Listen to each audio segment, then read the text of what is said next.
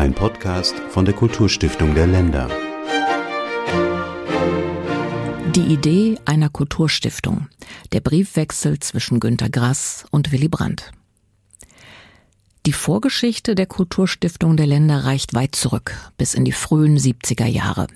Damals begann im Bundestag eine Debatte über die Gründung einer auf nationaler Ebene tätigen Stiftung, die Kunst und Kultur fördert. Eine Debatte, die sich über anderthalb Jahrzehnte hingezogen hat. Drei Bundeskanzler, fünf Bundesregierungen und unzählige Landesregierungen waren damit befasst. Und sogar ein Präsident der Vereinigten Staaten von Amerika hat sich dazu geäußert. Wir haben einmal die Bundestagsprotokolle dieser Jahre gesichtet. Ihren Anfang nahm die Diskussion mit der Regierungserklärung von Bundeskanzler Willy Brandt vom 18. Januar 1973. Für alle Kunst für alle Kunst ist der Weg in die Politik kürzer geworden und das ist gut so. Es würden sich, wie ich meine, meine Damen und Herren, viele Träume erfüllen, wenn eines Tages öffentliche und private Anstrengungen zur Förderung der Künste in eine deutsche Nationalstiftung münden könnten. Was Willy Brandt in seiner Regierungserklärung über seine Idee einer deutschen Nationalstiftung sagt, klingt fast beiläufig. Es geht um Träume, nicht etwa um eine weitere große Linie für das Regierungshandeln des zweiten sozialliberalen Kabinetts, die Brandt zuvor in seiner Rede gemalt hat und es klingt weniger wie die Formulierung einer entschlossenen Vision, eher wie eine dahingeworfene Idee, auf deren Konkretisierung er gerade mal zwei weitere Sätze verwendet. Ansätze dazu böte die Stiftung Preußischer Kulturbesitz, an der neben dem Bund Bundesländer, ich setze keinen Artikel davor, beteiligt sind. In einer Nationalstiftung könnte auch das lebendige Erbe ostdeutscher Kultur eine Heimat finden. Die Stiftung Preußischer Kulturbesitz als Vorbild. 1957 war die, zehn Jahre nach Auflösung des Staates Preußen, gegründet worden um das Eigentum an den bedeutenden öffentlichen Sammlungen des einstigen Staates Preußen neu zu regeln. Dieses Eigentum war 1957 der von Bund und Ländern zu tragenden Stiftung Preußischer Kulturbesitz übertragen worden. Eine solche Stiftung könne sich, so Brandt, auch aber nicht nur dem lebendigen ostdeutschen Kulturerbe widmen mit Ostdeutsch dürfte Brandt nicht nur die DDR gemeint haben, die er in seiner Rede durchgängig als DDR bezeichnete. Vielmehr ging es hier um jene Gebiete, die infolge des Zweiten Weltkriegs nicht mehr zur Bundesrepublik Deutschland gehörten. Die Idee einer deutschen Nationalstiftung, die Willy Brandt in seiner Regierungserklärung aus dem Januar 1973 skizziert, geht zurück auf eine Korrespondenz, die er bereits seit acht Jahren mit dem Schriftsteller Günter Grass pflegt. Grass, ein Bewunderer und seit 1961 Wahlkämpfer Brandts, mittlerweile mit ihm per Du, hatte Brandt bereits zwei Jahre zuvor geschrieben Die ehemaligen Flüchtlinge aus Ostpreußen, Schlesien, Pommern und Danzig saßen nach bisheriger Politik, obgleich wirtschaftlich fest integriert in der Bundesrepublik, immer noch abrufbereit auf dem Koffer.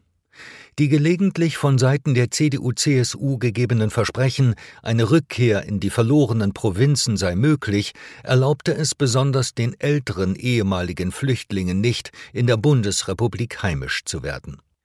Umso schlimmer wird es für diese alten Menschen sein, wenn ihnen nun, 25 Jahre nach Kriegsende, die letzte Illusion genommen wird, das heißt, wenn sie und nahezu ausschließlich sie die eigentlich Betroffenen des ausgesprochenen Verlustes sein werden und sich nichts außer dem üblichen Lastenausgleich abzeichnet, das ihren Verlust, nämlich platterdings den Verlust der Heimat, auch nur annähernd ersetzen könnte.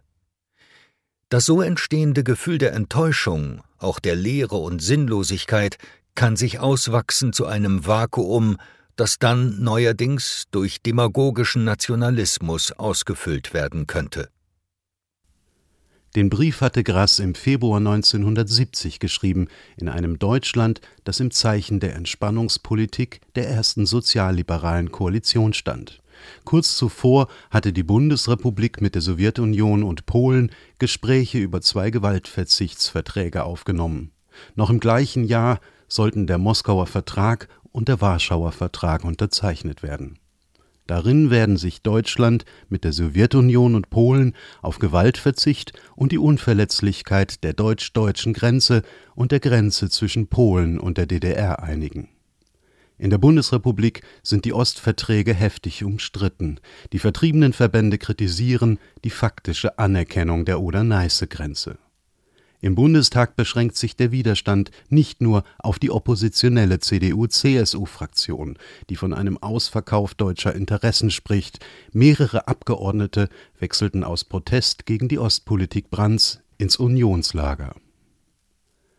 Als im Frühjahr 1972 die Ratifizierung der Ostverträge im Deutschen Bundestag ansteht, ist die Regierungsmehrheit dahin.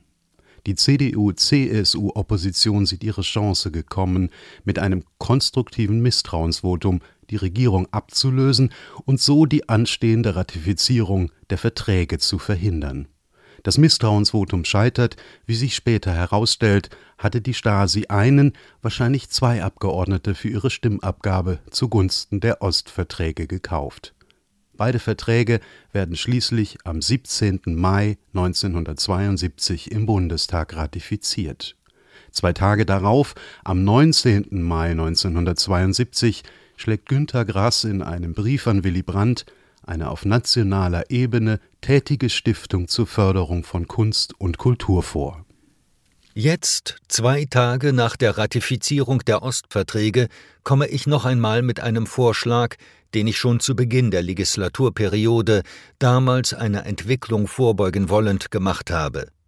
Ich schlage vor, aus Bundesmitteln eine Stiftung zu machen, die sich die Aufgabe stellen sollte, die verstreuten, laienhaft verwalteten Kulturgüter der verlorenen Ostprovinzen zu sammeln und sie in wissenschaftliche Obhut zu nehmen. Ich schlage vor, von Anbeginn mit polnischen Wissenschaftlern zusammenzuarbeiten und so auch hier dem deutsch-polnischen Vertrag Inhalt zu geben. Ich schlage vor, diese Stiftung großzügig zu planen, sie modern und offen zu gestalten, sie in Berlin anzusiedeln. Der Heimatverlust, den der gebürtige Danziger mit anderen deutschen Autoren wie Siegfried Lenz oder Johannes Bobrowski teilte, war für Grass ein zentrales Motiv, das sich durch sein gesamtes literarisches Schaffen zieht.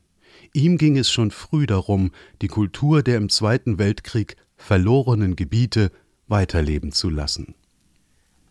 Weil du zu Recht wiederholt darauf hingewiesen hast, dass die Flüchtlinge aus den verlorenen Ostprovinzen zusätzlich für den verlorenen Krieg bezahlt haben, ist, nach Verabschiedung der Verträge, eine besondere Anstrengung der bundesdeutschen Gesellschaft notwendig.